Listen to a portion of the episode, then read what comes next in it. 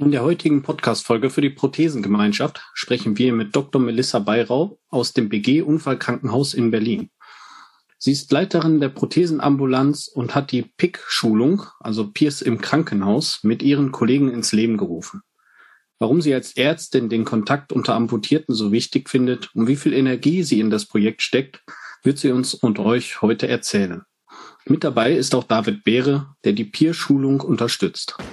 Deutschland geht gemeinsam weiter. Herzlich willkommen zum Prothesentalk, dem Podcast von und für Prothesenträger, Angehörige, Orthopädietechniker, Ärzte, Therapeuten und alle, die mit Prothesen im täglichen Leben zu tun haben. Diese Folge wird präsentiert von der Prothesengemeinschaft. Werde jetzt Mitglied unter www.prothesen-gemeinschaft.de oder lade dir die Prothesen-App in deinem App Store herunter. Jetzt aber erstmal viel Spaß mit der aktuellen Folge. Erstmal herzlichen Dank für die Einladung, dass ich mich vorstellen darf, dass ich äh, meine Intention und auch ähm, Peak vorstellen darf. Also großes Dankeschön an euch. Genau. Einige der Zuhörer werden es kennen und ähm, sich hoffentlich freuen, dass das endlich zustande kommt, dass wir oder ich berichten darf. Erstmal zu meiner Person. Ich bin Unfallchirurgin und äh, Orthopädin, Fachärztin. Ähm, ich wurde heute schon gefragt, wie lange arbeitest du eigentlich im Unfallkrankenhaus und musste sehr lange überlegen. Ich glaube, es sind tatsächlich dieses Jahr äh, 15 Jahre geworden. Wow.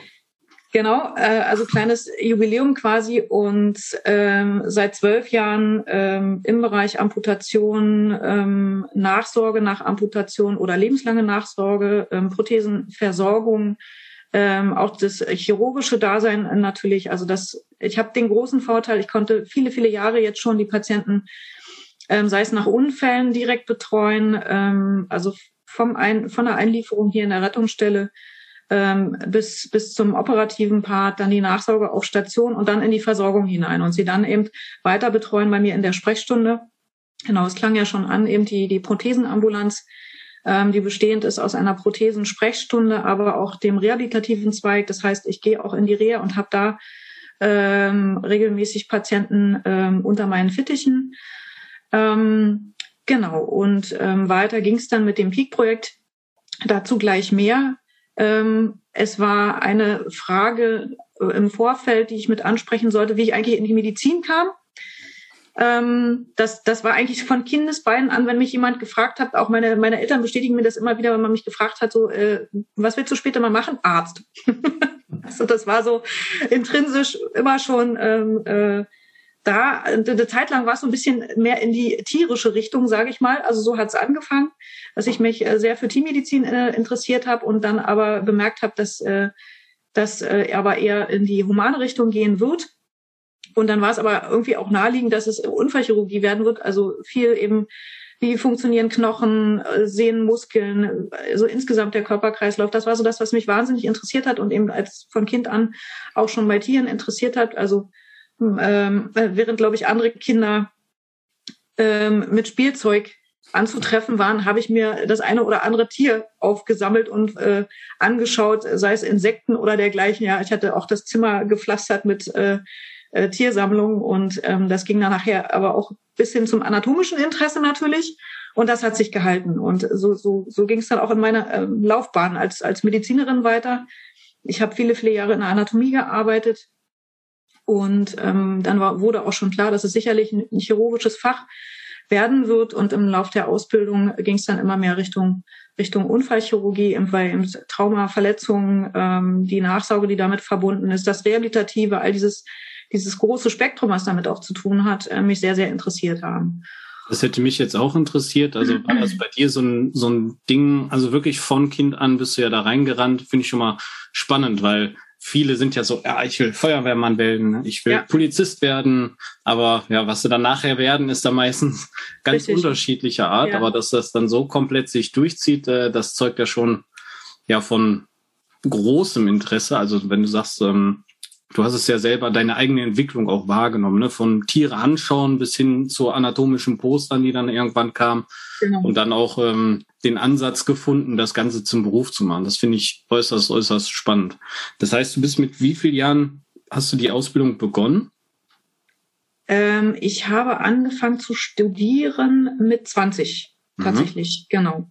Und wie lange ist dann der Weg, so sage ich jetzt mal, vom ersten Studium bis in die wirkliche Arbeitswelt bei einem Arzt, bei einer Ärztin? Also die rein, ähm, äh, das Studium äh, zu dem Zeitpunkt, also hat sich nicht verändert im Wesentlichen, nur die Studienzusammensetzung ist etwas geändert. Es sind sechs Jahre.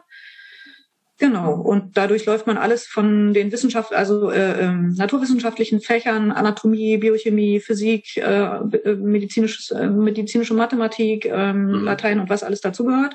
Und dann wird es immer klinischer. Dann kommen die ersten, nach den ersten beiden Jahren war es bei mir noch so, ich bin noch komplett nach alter Ausbildung sozusagen mit Physikum und dem, was man so früher kannte ausgebildet worden. Dann kommen die klinischen Fächer. Und äh, da bin ich immer schon so dann immer mehr in die in die chirurgische Richtung eigentlich äh, reingekommen und auch das Technische, also diese, diese Verbindung ähm, ähm, chirurgisches Dasein und auch das Koppeln an Prothetik. Also selbst im Studium war es schon so, dass ich äh, viel mit Orthopädietechnik zu tun habe. Ich mich noch an den ersten Orthopädietechnikkurs an der Charité erinnere, da war ich hell auch begeistert. Als die ersten Prothesen da zu sehen war mit noch Holz, ja. also Oberschenkelprothetik, ja. Das Pappelbein, ja? Ja, ja, ja, ja. Aber äh, und dann eben das, was was hinzukam, die ganzen äh, äh technischen Neuerungen und Verbundstoffe und was da nicht alles war. Da dachte ich so, wow ähm, das, das zu koppeln und ähm, medizinisch nutzbar zu machen, ist sensationell und hat mich sehr interessiert. Und dann geht es ja eben weiter, dann äh, richtig mit Mikroprozessoren und so weiter. Das habe ich aber später erst gelernt.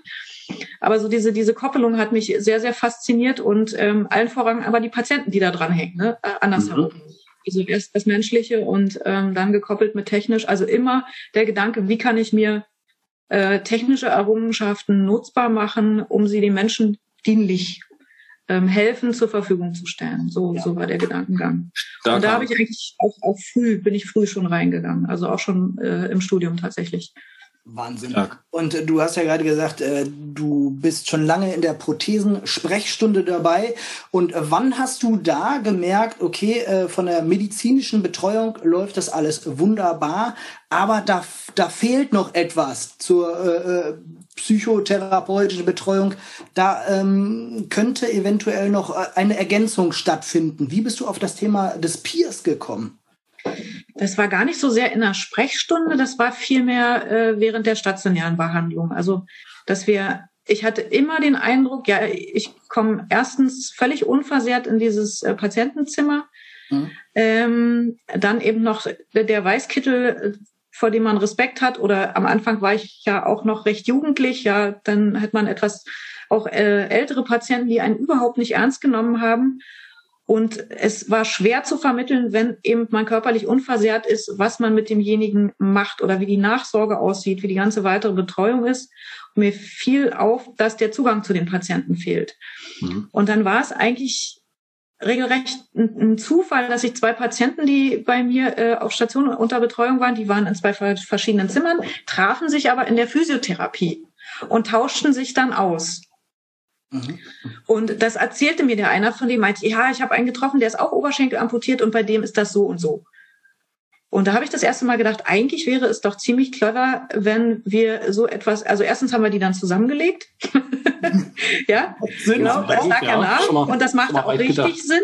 Ja. Ja, und ähm, dann haben wir angefangen, oder ich habe äh, darüber nachgedacht und auch äh, äh, ähm, die, die Kollegin, mit der ich viele, also Insa Mattes kann ich ja auch mal nennen, mit der ich viele, viele Jahre sehr gerne zusammengearbeitet hat und die auch in diesem Bereich äh, schon tätig war, also die die technische Orthopädie hier im Haus ähm, zu diesem Zeitpunkt geleitet hat. Ähm, die hat mich dann irgendwann, äh, äh, also wir haben dann angefangen zusammenzuarbeiten und die hatte ich auch äh, angesprochen diesbezüglich. Und so haben wir ein wenig gesucht nach Möglichkeiten, wie wir diese Patienten besser, sei es durch Selbsthilfe oder ob es da schon Strukturen gibt, ähm, dass man eben Amputierte irgendwo abfragen kann, die Beratungsfunktion übernehmen. Weil nur ist es ja nicht immer so, dass man jemanden vor Ort hat, der auch Oberschenkel amputiert ist. Ja, deswegen haben wir da ein bisschen die Fühler ausgestreckt. Und unsere erste Peer-Counselorin kam dann äh, selbst, also von selbst auf uns zu. Wir, wir hatten über My Handicap, ich weiß nicht, ob das noch bekannt ist, das gibt's ja auch noch, ähm, diese Botschafterfunktion in allen möglichen Bereichen, eben, sei es bei, bei schwerverletzten, amputierten, ähm, auch die Querschnitte, also auch im, im Querschnitt hier haben wir ja auch Peer-Counseling, da ist ja auch die Schnittmenge. Ähm, die sprachen uns tatsächlich an. Also die sind dann auf uns zugekommen und haben bemerkt, dass wir da Interesse haben. Und so kamen wir zu unserer ersten Counselorin quasi, also der Beraterin. Genau. Und die ähm, am Anfang war das eher so lose und wurde immer mehr und wurde super gut angenommen. Und ähm, alle Betroffenen, die das in Anspruch genommen haben, also dieser, dieser Ausspruch, ähm, genau, die, denen wurde das zuteil und es kam sofort das Gegenangebot, wir machen das auch, wenn wir durch unseren Genesungsprozess sind. Und äh, die Frau Maat, unsere erste Counselorin, hat immer gesagt, wenn sie selbst das gehabt hätte, wäre ihr ganzer Heilungsprozess anders verlaufen. Und den Eindruck gewann ich ihr auch immer. Die Beratung von Anfang an im Zimmer war viel authentischer. Ähm, eben, ich wurde als Arzt zum Teil plötzlich ernst genommen und dachte, was ist jetzt hier eigentlich passiert? Und habe immer an, mehr darüber angefangen nachzudenken, was die Situation geändert hat. Die Patienten haben sich ernst genommen gefühlt. Das war ganz, ganz wichtig dass man ihnen ein Instrument an die Hand gibt, einfach über die Erfahrung der anderen, die das schon durchgemacht haben, die in der gleichen Position waren, Informationen zu kriegen, die ihnen in ihrem Heilungsprozess helfen. Das muss gar nicht, also war nicht unbedingt das Psychische, es war alles. Weil die konnten ja ganz anders schildern, wie ist die Prothesenversorgung, wie ist das nachher zu Hause, kann ich damit Auto fahren, kann ich damit schwimmen, Sport machen, reisen, all diese Fragen, das kann ich ja gar nicht oder konnte ich nicht im Detail äh, beantworten, war ich ja völlig überfordert äh, als junger Assistent. Und äh, ich habe auch super gerne diesen Gesprächen, wenn sie äh, äh, es wollten, äh, beigewohnt und einfach nur zugehört, um äh, herauszufinden, was, was macht diese Gesprächssituation aus? Ja, was ist da der Riesenvorteil? Und habe dann immer mehr gemerkt, es macht absolut Sinn. Beide Beteiligten haben was davon. Also auch den Peers hat das unglaublichen äh, immer mehr Spaß gemacht. Ähm, so diese, es gibt richtig Lebensfreude wieder. Ja, die merken so, oh, hier tut sich was. Ich kann das selber herausfinden für mich, äh, ist das mit der Prothetik genauso, wie sieht mein Leben dann wieder aus, habe aber schon die richtigen, den richtigen Ratschlag bekommen, in welche Richtung ich gehen kann. Ja, es ist ja so. Ähm, Frau Dr. Mattes hat es immer, also meine Kollegin hat es immer so ausgedrückt. Es ist so wie wie plötzlich wach zu werden auf einem neuen Planeten und man hat keinen, der einen anleitet. Genau so ist das. Ja, also man äh, eben die meisten oder oftmals ist es ja bei uns so, die haben einen Unfall, ähm, werden aus dem Koma äh, äh, erweckt und die Beine sind ab oder ein Bein ist ab oder haben Querschnitt, ne? Genau, so. Und dann stehen sie da und ähm, es kommen Ärzte, die zwar ihrer Profession nachgehen, das aber nicht nachvollziehen können und auch nicht dementsprechend äh, die Beratung durchführen können. Und dann haben wir es äh, eigentlich so ein bisschen verselbstständigt, also immer die Patienten gleich äh, äh in allen äh, ähm, Bedürfnissituationen, sage ich mal, gefragt, möchten sie eine solche Beratung, insbesondere wenn es geplante Amputationen waren und haben sukzessive bemerkt, dass das wirklich absolut ausbauungswürdig ist und ähm, haben sind natürlich dann weitergegangen, haben Kontakt zur Selbsthilfe geknüpft. Das hat am Anfang nicht so gut funktioniert. Also wir hatten Kontakt in Berlin mit einer Selbsthilfegruppe und waren auch überrascht, dass der Selbsthilfesektor, sage ich mal, jetzt nicht so ähm, vertreten ist, wie, wie wir das erhofft haben. Ähm, es gab zwei Selbsthilfegruppen in Berlin zu dem Zeitpunkt, also es war so 2010, 2011 ungefähr, aber die waren nicht etabliert. Es war eine kleine eingeschworene Gemeinschaft und die waren, es, es gibt ja so Selbsthilfegruppen, die so sehr negativ sind. Ja. Und das war da leider der Fall. Die haben sich dann aufgelöst so dass man für diese große Stadt zwei Selbsthilfegruppen ne, ist ja schon wenig, also im Bereich Amputation und dann haben sie sich auch noch aufgelöst. So und dann hatten wir aber schon die ersten Peers, die hier beraten worden sein und äh, auch an das Verfahren glaubten, ihren Profit daraus gezogen hatten und wieder voll im Leben standen und davon sind ähm, einige weitergegangen, haben also eine eigene große Selbsthilfegruppe, auf die ich wirklich super stolz bin, was die da machen. Die ist riesengroß, inzwischen betreut äh, Gesamt-Berlin-Brandenburg. Die fahren, äh, machen überall Betroffenenberatung, machen telefonische Beratung inzwischen auch. Ähm, also das ist, hat richtig ähm, Fahrwasser, also die sind im festen Fahrwasser und ähm, äh, haben das ausgebaut, sind jetzt, glaube ich, bei über 80 Mitgliedern. Ähm, also das ist völlig irre und, und ganz, ganz ja. toll. Wahnsinn. Und da besteht inzwischen eine wirklich rege Zusammenarbeit, insbesondere für den Bereich Peer Counseling. Genau. Aber noch, noch mal zurück zu den Kinderschuhen. Genau, also wie gesagt, wir fingen, fingen an ähm, über My Handicap, über die Botschafter. Dann hatten wir unsere erste feste Peer-Counselerin, dann die ersten ähm, Selbstberatenden, die selbst tätig werden wollten. Und wir haben über die Selbsthilfe, wie gesagt, versucht herauszufinden, gibt es Strukturen, die das Peer Counseling ermöglichen, also ermöglichen. Und da war absoluter Brachland. Also auch die äh, vorhandenen Selbsthilfegruppen, wie gesagt, Berlin ja exemplarisch schon genannt, aber auch bundesweit war nicht so richtig gezielte Tätigkeit, sage ich mal, zu finden. Genau genommen gar nicht. Völlig unstrukturiert. Es gab Selbsthilfegruppen, die haben das angeboten. Ähm, auch der, der Bundesverband äh, für Menschen mit Arm- und Beinamputation, mit dem wir ja jetzt zusammenarbeiten, mit dem BMAB, die hatten sowas so ein bisschen in ihrem Portfolio. Wenn man aber nachgefragt hat, ähm, wie das funktioniert und wie komme ich an den Pier und äh, wo ist bei uns hier in der Region Pier, konnte man keine wirklich nutzbaren Strukturen ähm, feststellen. Und das hat uns sehr, sehr, sehr geärgert, weil wir, wir wollten das gerne haben, dass wirklich jedem äh, äh das zuteil werden kann, der es benötigt. Also nicht nur hier im Unfallkrankenhaus. Ähm, wir hatten ja dann sozusagen äh, äh, immer mehr äh, Möglichkeit, auf unsere äh, Patientengruppe zurückzugreifen, die uns freiwillig äh, ihre Tätigkeit zur Verfügung gestellt hat, aber die anderen hatten es nicht. Und genau das war das Problem. Und dann gab es 2013 das erzähle ich dann äh, auch immer bei der Peak-Fortbildung, ein ähm, sehr illustres Ereignis im Schloss Bellevue in Berlin. Da ist ja ähm, der Bundespräsident macht ja da jedes Jahr sein Sommerfest. Weiß nicht, ob das bekannt ist. Mhm. Und da war mein Chef so mit einigen Obrigkeiten von Krankenkassen und ähm, äh, äh, Kostenträger und ähm, eben alles, was Rang und Namen hat, und Eckhard von Hirschhausen, der sich in einen Rollstuhl setzte und die Welt mal mit anderen Augen sah und gesagt hat, da muss man was tun. Und mit dieser Grundidee kam mein Chef zurück in die Klinik zu mir und der Frau Dr. Mattes und hat gesagt, so, Sie müssen jetzt mal was tun. und Eckhard von Hirschhausen wird Sie unterstützen, wenn Sie es brauchen. Und dann haben wir natürlich sofort ans Peer Counseling gedacht und äh, dann überlegt, was, wie fördern wir das jetzt? Also zum einen war uns aufgefallen, dass die Peers natürlich äh, Informationen selbst brauchen, äh, äh, weil die manchmal äh, äh, Beratung durchgeführt haben bei Menschen, die anders amputiert waren. Also sei es, dass jemand betroffen Unterschenkel amputiert war und ähm, aber eine Beratung bei jemand mit einer Oberschenkelamputation durchgeführt hat, weil es sich einfach so ergeben hat und kein anderer Peer konnte. Ähm, da konnten die aber nicht viel zur, zur äh, Prothetik natürlich sagen oder insgesamt. Äh, ja, da weiß ich jetzt nicht, wie das mit dem Führerschein ist und so.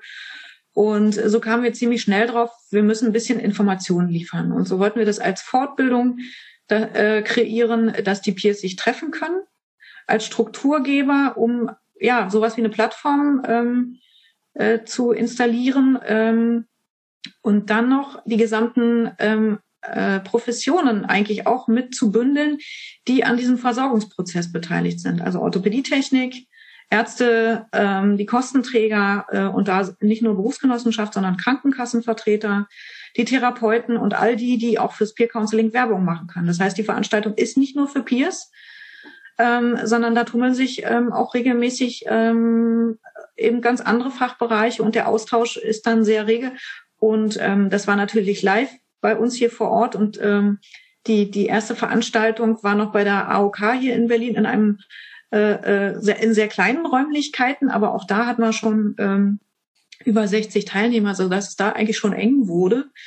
Ja, aber es wurde halt immer und immer größer und wir haben, ähm, äh, ich hatte dann großes Glück, dass ich hier im Unfallkrankenhaus ähm, sozusagen unsere, äh, unser Weiterbildungseinrichtung nutzen durfte, das sogenannte Kesselhaus. Und da sind viele Seminarräume, sodass wir da dann mit äh, Maximum waren dann 120 Personen, die wir da drin hatten. Wahnsinn. Ja, die Fortbildung jedes Jahr im November machen konnten. Genau. 2014 haben wir die Initiative PEAK gegründet, die besteht eben aus den BMAB, also Bundesverband für Menschen mit Arm- und Beinamputationen, ähm, Deutsche Gesetzliche Unfallversicherung, DGUV, äh, wir das Unfallkrankenhaus, ähm, äh, nicht zu vergessen die AOK, da war es äh, war es noch AOK Nordost, also die hier in Berlin auch zuständig sind und AOK Bund. Genau. Und das waren so die, äh, ich nenne es mal Strukturgeber, ähm, Finanziers. Wir haben dann immer für jede Fortbildung schauen müssen, ähm, dass eine Selbsthilfeförderung beantragt wird über die AOK. So war die Grund Finanzierung und dann haben alle Bereiche immer Gelder dazu gegeben, so wie es benötigt wurde, sage ich jetzt mal. Das Unfallkrankenhaus hauptsächlich eben auch mit den äh, örtlichen Gegebenheiten, ähm, mit den personellen äh, Strukturen, also meiner Kollegin, mir und allen Helfern, die dazugehörten. Genau, und dann kam auch immer mehr Technik ins Spiel äh, natürlich, ähm, dass wir eben Leinwandübertragung auch mit, mit Eckart von Hirschhausen, dass er eben Videobotschaften geschickt hat, weil der natürlich äh, nicht hier vor Ort immer sein kann zu den Terminen. Es ist äh, sehr, sehr schwierig, ihn ähm, für sowas wirklich live zu gewinnen. Mhm. Aber die Videobotschaften und all das, das haben wir dann, oder Videoschalten. Eben, wir hatten schon Videoschalten, ja, live. äh, da konnten wir ein bisschen schon diesbezüglich mit der, mit der Technik spielen und das für die Fortbildung wirklich gut nutzen. Ja, und so ging es eigentlich immer weiter. So haben wir dann äh, eben 2014 begonnen und ähm, dann haben alle gedacht, das ist eine Eintagsfliege, aber nee, wir sind immer noch da. und da sind wir auch äh, sehr, sehr stolz drauf, dass äh, sich etabliert hat. Ähm, wir wollten es eigentlich erreichen, dass man das, äh, auch die Fortbildung bundesweit ähm, ermöglichen kann. Die Teilnehmer sind tatsächlich aus der äh, gesamten Bundesrepublik, zum Teil kamen die jetzt auch schon aus dem Ausland. Ähm, einziges Manko ist, wir haben es nicht geschafft, das auch mal von unserem Standort wegzukriegen, dass die Fortbildungen woanders stattfinden können. Also das war so meine Hoffnung, dass es sich wie so ein kleines Schneeballsystem verselbstständigt und kleinere Grüppchen woanders fortbilden und das auch häufiger wird, nicht bloß einmal im Jahr. Das haben wir noch nicht geschafft. Aber das wäre so immer noch Planungsziel. Weißt du, ja, woran es da scheitert? Also ich sage mal jetzt zum Beispiel Standorte pff, in NRW oder so in jedem Bundesland irgendwie einen Standort aufzumachen. Das, äh, ja, man braucht halt Personal, ne? Richtig. Das heißt, du, brauchst das, man, genau. du willst ja jetzt auch nicht äh, quer durch ganz Deutschland reisen und jedes Mal die Fortbildung, äh, die Vorträge halten wollen, wahrscheinlich richtig, was de facto nicht, nicht komplett geht. Ne? Also, mhm. weil ich hier den klinischen Betrieb ja auch noch habe, der äh, gelinde gesagt auch geringfügig aufwendig ist. Ja, wie das halt so ist als Ärztin, ja, muss man zwischendurch ja. auch mal arbeiten. Ja, das ist natürlich klar, du machst so, das. So sieht's aus, ja. Aber ich bin bin nach wie vor gerne bereit zu reisen und ähm, eben war eben auch viel mit Vorträgen, um überhaupt Werbung zu machen für das Projekt. Es ist ganz, ganz wichtig, das zu tun ähm, weil sonst würde es immer wieder einschlafen. Also müssen viel, viel äh, Informationspolitik äh, betreiben, auch bei den Peers, dass die bei der Stange bleiben, weil die haben natürlich nicht alle immer ständig Beratung und insbesondere in die Kliniken reinzukommen, war extrem schwer oder ist es auch immer noch. Mhm. Ja, das sind halt weiterhin gut informierte Laien. Und das ist das große Problem. Viele Ärzte mauern da auch, weil die das Grundprinzip nicht verstehen. Und deswegen müssen wir auch äh, viel Aufklärungsarbeit leisten, ähm, dass die verstehen, dass es ähm, ein guter Zugewinn ist und auch Arbeitserleichterung. Und das wird immer falsch verstanden. Die denken, oh Gott, jetzt habe ich noch mehr Arbeit, jetzt muss ich da aufklären, Schweigepflichtsentbindung und so weiter. Dass das dann ein Selbstläufer wird, müssen die erst lernen. Aber die Kliniken, die dann Peer Counseling zugelassen haben, haben ganz schnell gemerkt, die Aufklärungsgespräche gehen schneller, sie müssen sich nicht mehr um die Orthopädietechnik kümmern, die Patienten sind viel motivierter, die Eigendynamik ist höher, das erleichtert die Arbeit. Aber da muss man erstmal hinkommen. Und deswegen äh, muss ich viel, viel reden oder müssen wir hier viel, viel reden aber wenn das dann ähm, ins Laufen kommt und so langsam ist das auch der Fall, ähm, dann muss man es gar nicht mehr sehr viel unterstützen. Ähm, aber es, ich, ich habe immer gedacht, es geht schneller, dass es sich verbreitet, aber das war leider nicht der Fall. Da bin ich einem, einem Trugschluss unterlegen, dass man eben viel, viel Informationspolitik ähm, betreiben muss, auch die Peers immer wieder äh, fortbilden muss, sie mit ins Boot holen muss ähm, weil die Welt sich natürlich auch ständig wandelt, ne? weil die Informationen, die sie da weitergeben sollen, auch sich ständig ändern. Ja. ja. das heißt, die Arbeit muss halt ständig weitergehen. Ja, das stimmt. Ja. Ja, und für all unsere Arbeit darf ich auch ganz ähm, stolz sagen, haben wir dann auch einen Preis gewonnen von der Deutschen Vereinigung für Rehabilitation, ähm, die Jochheim-Medaille. Die hat dann nochmal so einen äh, kleinen Anschub gegeben und ähm, da hatte uns dann Hirschhausen auch in seine Veranstaltung eingeladen, sodass wir äh, kurz mit ihm auf der Bühne standen und äh, das Projekt auch vorstellen dürften. Also auch solche Dinge sind extrem wichtig, dass es dann wieder ein bisschen Medienrummel gegeben hat, viele Anfragen dann kamen und das hat Tatsache für bis Corona kam, dann ein, ein äh, ja, ja, äh, den Zug noch mehr ins Rollen gebracht, aber dann hat uns wirklich die, die Pandemie ordentlich ausgebremst. Also äh, zum einen, weil wir das Counseling äh, nicht mehr live durchführen konnten ähm, aus bekannten Gründen, ja, weil überhaupt nicht klar war, wie ist das mit dem Infektionsschutz. Die, die Ehrenamtler durften nicht mehr in die Kliniken. War ein mhm. Riesenproblem. Also sie haben, ich glaube, fast ein Jahr keine Vor-Ort-Beratung äh, stattgefunden. Wir haben dann alle Kanäle versucht, Telefon, äh, klar, zunehmend äh, Tablets, Laptops, alles was ging, weil die Patienten hier auch sehr, sehr isoliert waren. Ja, und ähm, da haben wir dann gemerkt, so, oh, das müssen wir auch, auch da müssen wir andere Wege gehen. Und äh, auch mit der Fortbildung müssen wir andere Wege gehen, weil das konnten wir, wir mussten dann ein Jahr äh, komplett absagen, obwohl wir voll durchorganisiert waren. Aber wir sind mitten in die nächste Pandemiewelle rein und dann wurde es äh, wirklich abgesagt. Und dann haben wir ziemlich zügig beschlossen, so die nächste Veranstaltung wird ähm, definitiv rein digital sein. Und im vergangenen November ist uns das gelungen. Und ich fand, es, es war auch gelungen. Klar, es ist anders als, als live. Aber die Informationen und den Austausch, ähm, äh, äh, David war ja mit dabei. Ich glaube, das hat trotzdem großen Spaß gemacht.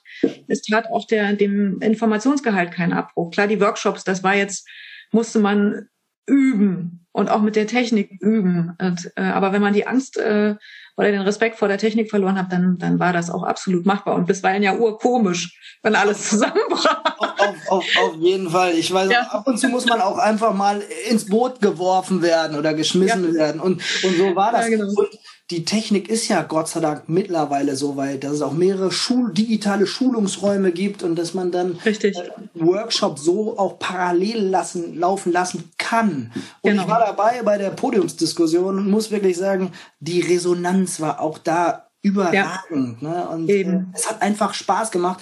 Ich weiß gar nicht, wie viel letztjährig im November dabei waren, aber da waren wir doch auch bei 80, 90, meine ich. Ja, genau. Also genau. Also 95 war das Maximum, was online geschaltet war, genau.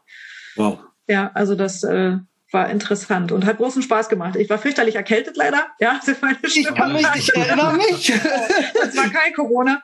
Ja, aber die Stimme war wirklich äh, nach den zwei Tagen war ordentlich kaputt. Also malträtiert dann noch ja, mal. Ja, also so, den Sonntag drauf war ich stumm.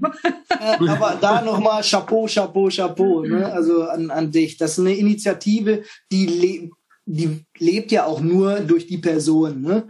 Die das Ganze nach vorne bringen. Und äh, ich finde es super, das Netzwerk muss weiter wachsen, wie wir ja, gerade schon definitiv. festgestellt haben. Wir müssen irgendwie das, das in jedes Bundesland bekommen, ne? dass nicht halt die, die Schulung nur einmal im Jahr stattfindet. Also Richtig. einmal im Jahr ist schon super und maximal 120 Leute, äh, äh, die sich da fortbilden lassen. Das ist einfach schon eine, eine, eine super Zahl, überragend. Ne? Genau. Aber ich bin ja auch schon seit äh, elf Jahren als, als Peer unterwegs. Damals hieß mhm. das noch gar nicht Peer. Nee, und, genau. Ähm, das ist wirklich genau. Aufklärungsarbeit. Auch die ja. Klinikdirektoren, die sind äh, Peer, was, was ist denn das? Und, äh, ja, genau. Da fängt schon an, ja. Ja, genau. genau. Das ist das, was du sagst. Es gibt, es gibt einen Rechtsrahmen dazu. Es gibt drei Gesetzgebungen, die das Ganze, also bis hin zur, äh, zum Bundesteilhabegesetz, die das äh, ja nicht nur fordern, sondern ähm, auch für, für die Betroffenen äh, den Rechtsrahmen äh, ermöglichen. Ja, also das, das, sie können das einfordern. Das ist genau der Punkt. Aber auch das ist nicht bekannt. Ja, wenn ich das Weiß den Ärzten keiner. erzähle, gucken die mich immer an, so, was erzählt die da? ja. ja, dann kommen sie sich teilweise wahrscheinlich auch noch belehrt vor und machen dann Richtig. noch. Richtig. Ne? Oh Gott, jetzt kommt die mit der Behindertenrechtskonvention und so. Ja, ja da steht's als erstes drin oder stand's als erstes drin, ja, der Peer Support. Und da kam dann der Begriff her, den kriegt man leider nicht mehr weg. Äh. Und äh, ja, wir haben einen schönen Begriff. Betroffenenberatung klingt auch nicht so richtig. Oder Betroffene beraten Betroffene, aber das Deutsche ist halt so gestellt, deswegen ist dann irgendwann immer wieder, das ist es dann beim, beim Peer Counseling gelandet. Ich finde, genau. das ist einfach äh, ein Gespräch auf Augenhöhe, ja. Richtig, also, genau. Äh, ja. Und, und, und genau ja. das sehen, tagtäglich ist zu viel gesagt, aber so beschreiben das dann auch Ärzte, die das Peer Counseling kennen, dass Richtig. die nur aus, aus der Theorie berichten können, wie ein Leben mit einer Prothese aussieht und mit dem Handicap. Genau. Und deshalb nimmt man sich halt einen anderen Betroffenen dazu und es geht ja. immer auf. Ja? Richtig, richtig. Ist eine ganz andere äh, Gesprächssituation und und das ja. muss man als als als Arzt lernen und den Vorteil daran lernen und dann äh, versteht man auch, dass es also ich finde es ein geniales Instrument und würde es viel mehr gerne einsetzen. Und dafür müssen halt die Strukturen her. Und da sind wir ja bei. Das macht ihr ja auch. Äh, APT hat ja, ich mache jetzt mal Werbung für euch. also ich fand das, ähm, wir waren in Filderstadt, nicht wahr, ähm, auf, auf dem Kongress vom, vom äh, Bundesverband für Menschen mit Arm- und Beinamputation. Und da war der kleine Stand von APT und dann äh, sah ich die App und dachte so, ja, jetzt, jetzt kommt ihr viel in die Gänge. Und genau das, das, das ist das, äh, was ich mir wünsche, wo es hingehen soll. Ja, dass das äh, äh, Plattformen gibt, die das einfach anbieten, dass man eben genau im Telefon gucken kann, wo habe ich meinen Peer. Aber auch dafür muss man natürlich Werbung machen, Werbung machen. Wenn die Patienten nicht wissen oder die Betroffenen nicht wissen, dass es das gibt, dann können sie es auch nicht nutzen oder die Ärzte das nicht oder der Sozialdienst nicht. Äh, ja. ja, das, äh, das ist genau das Problem. Schnittstelle also, ist klar für euch immer die Orthopädietechnik und damit äh, ist ja, äh, kommt ja dann auch viel zum Tragen. Genau, aber da muss man eben viel noch die, die Wege bahnen und ähm, ja, äh, das noch sortieren, wie, wie wir es optimieren können, dass jedem das zuteil wird oder die, die es benötigen und auch haben wollen. Ja, das will ja auch nicht jeder haben, das muss man ja auch so sagen. Es gibt ja Menschen, die so, so eine Situation gar nicht möchten. Und manch einer kommt aber später darauf zurück. Also es ist ja auch nicht gesagt, dass das gleich äh, nach dem Ereignis, was zur Amputation führt, äh, gemacht werden muss oder erst im Prozess oder wann auch immer es passt. Ja. ja. Und Manchmal dann sollte es nach, nach verarbeiten. Ja, und dann sollte genau. es nach Möglichkeiten einen, einen großen Pool bundesweit geben, ja, wo genau. jeder relativ schnell, ob das nun dann Mediziner, äh, der soziale Dienst darauf Zugriff hat und sagt, oder genau. Techniker, genau. ne? Okay, pass auf, da ist doch einer, ne? Mit dem kannst ja. du dich mal unterhalten. Das ist Zukunftsmusik, aber ich bin ja eh ein, ein Berufsoptimist und optimistischer. Ja. Das ist unsere Aufgabe, das, das so hinzubekommen, oder? Ja, ja, ja. Das, das wäre sehr, sehr, sehr, sehr schön und äh, würde mich sehr erfreuen und hier einige andere mehr, die da viele, viele Jahre schon äh, bei der Stange bleiben und das auch so sehen. Ja. Genau. Ja, sonst macht man ja auch nicht weiter, ne? Ist klar. Ja.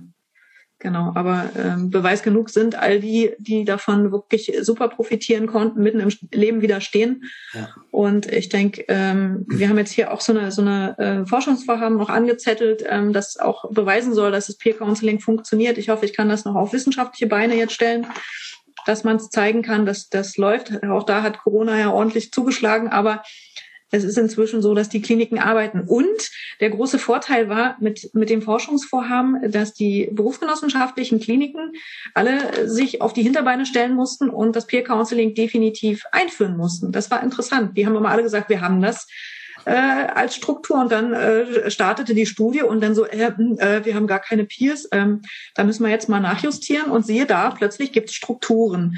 Ja, also habe ich gar nicht erwartet, dass es ausgerechnet die Forschung sein wird, die äh, der Strukturgeber äh, jetzt zum großen Teil wird.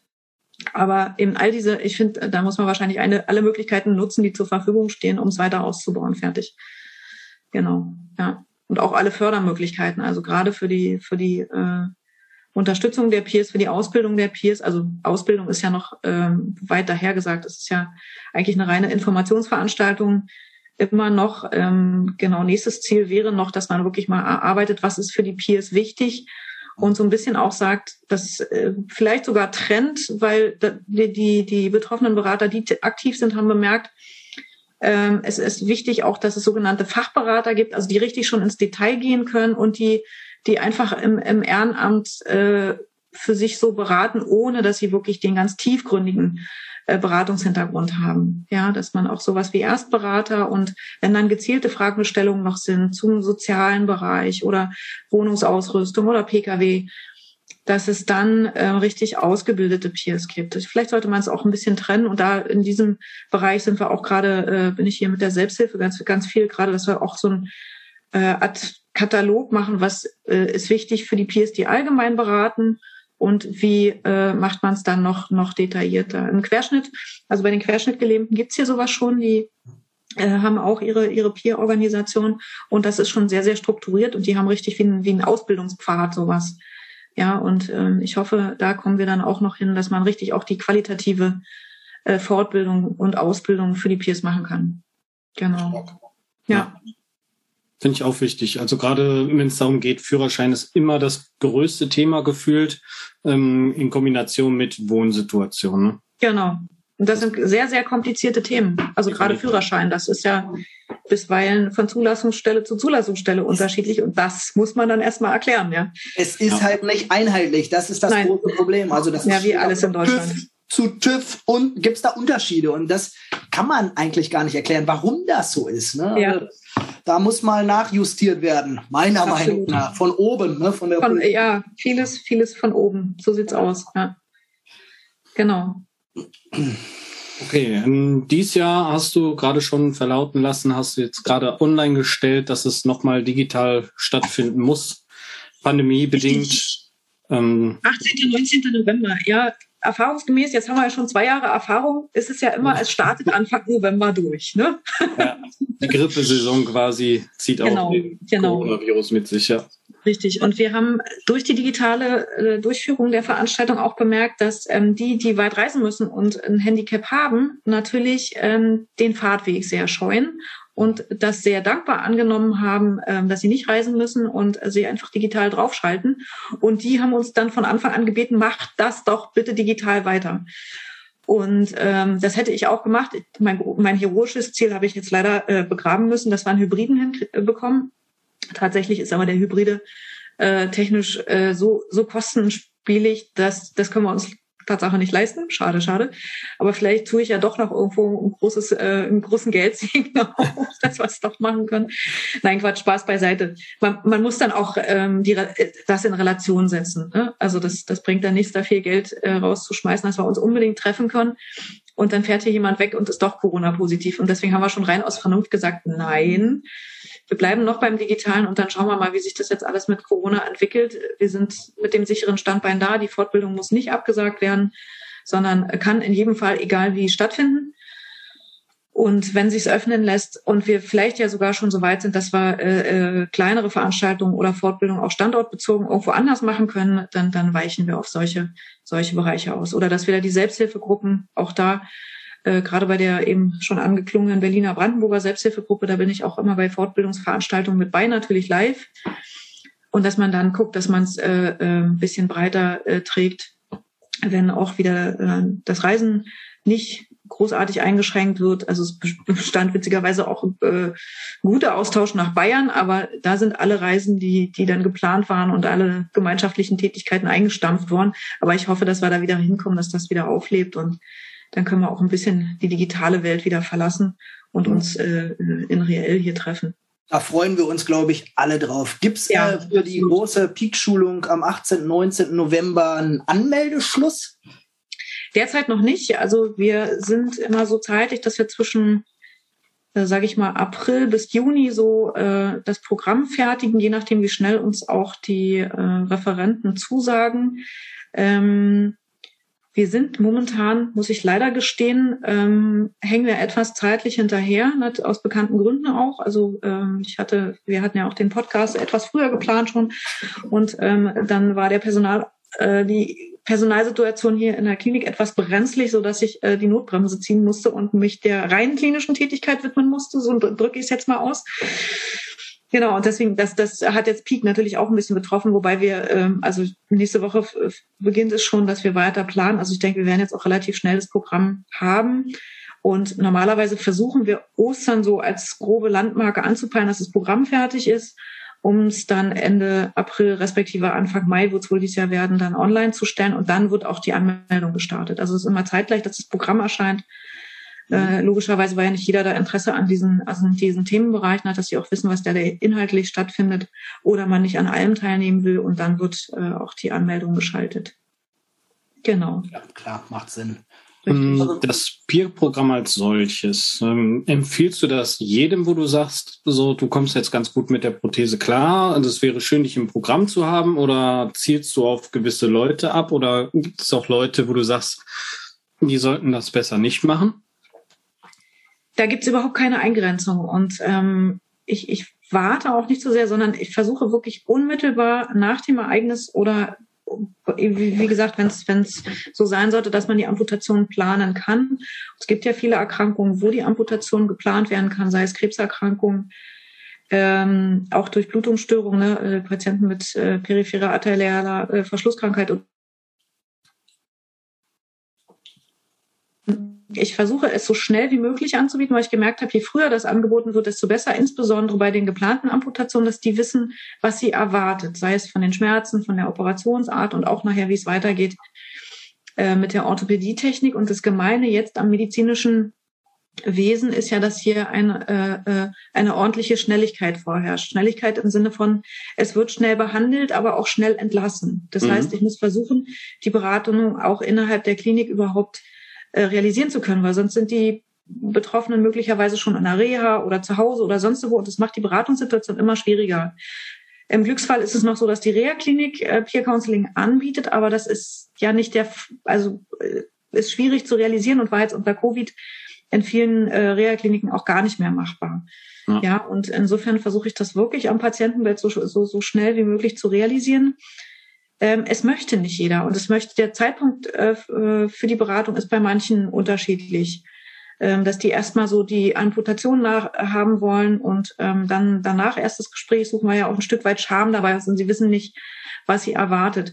Meine Erfahrung ist aber bei denen, die sich sofort bereit erklären, die Beratung durchführen zu lassen und das dann auch machen, dass die sehr, sehr schnell in ihre Behandlung kommen und auch in einen guten Weg kommen, weil sie sich schon frühzeitig damit auseinandersetzen.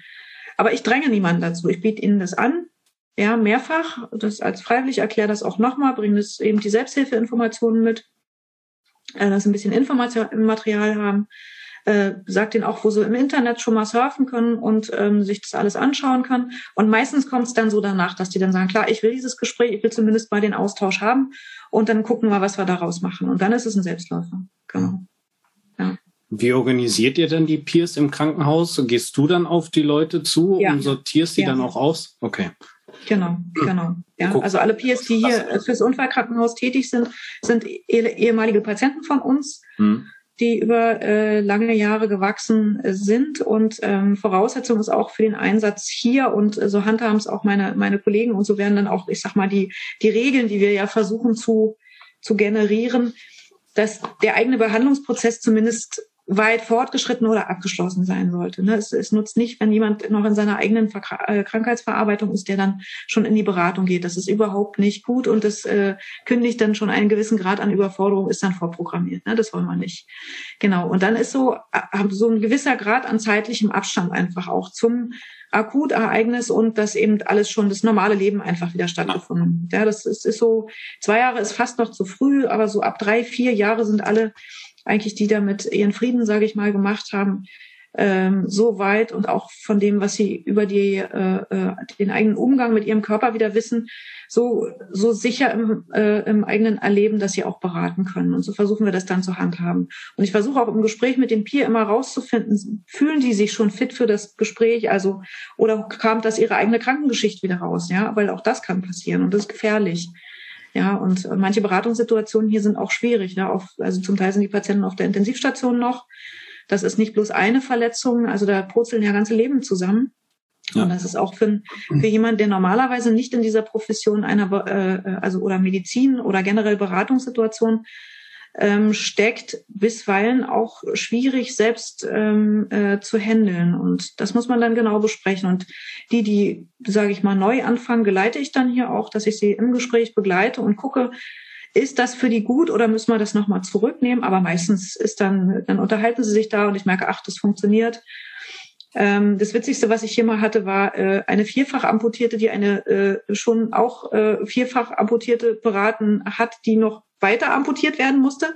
Das sind ja ganz seltene äh, äh, Ereignisse, wie sowas zustande kommt. Also meistens äh, generalisierte Entzündung, also dass dann ähm, die Extremitäten, also die Arme und Beine regelrecht absterben. Und das war mit die köstlichste Beratung und die schönste Beratung, die ich gesehen habe. Die beiden Damen haben äh, dann irgendwann äh, zusammengesessen und nur noch gelacht. Alle beide.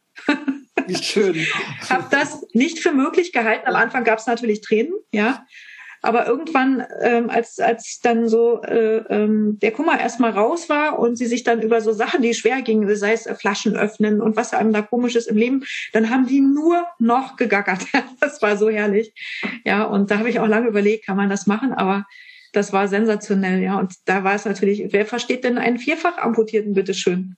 Ja, ja das ist genau. so schwer nachzuvollziehen und ähm, Genau, und das ist das, was, was äh, es dann aber ausmacht. Und die, sie konnte all ihre Fragen stellen, wie funktioniert das mit dem ganzen Versorgen und so weiter. Und genau das macht's aus. Das sind ganz andere Informationen, als ich da liefern kann.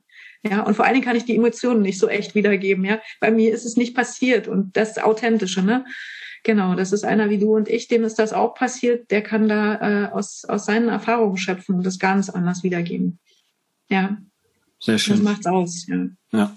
Ja, das finde ich auch wichtig. Also gerade wenn man es schafft, ähm, die Leute zusammenzuführen, die auch ansatzweise ein ähnliches Schicksal haben oder so nah wie möglich vom Alter und vom, vom Amputationsgrad her beieinander liegen. Genau, genau. Das ist, glaube ich, die größte Hilfe, ja. Richtig.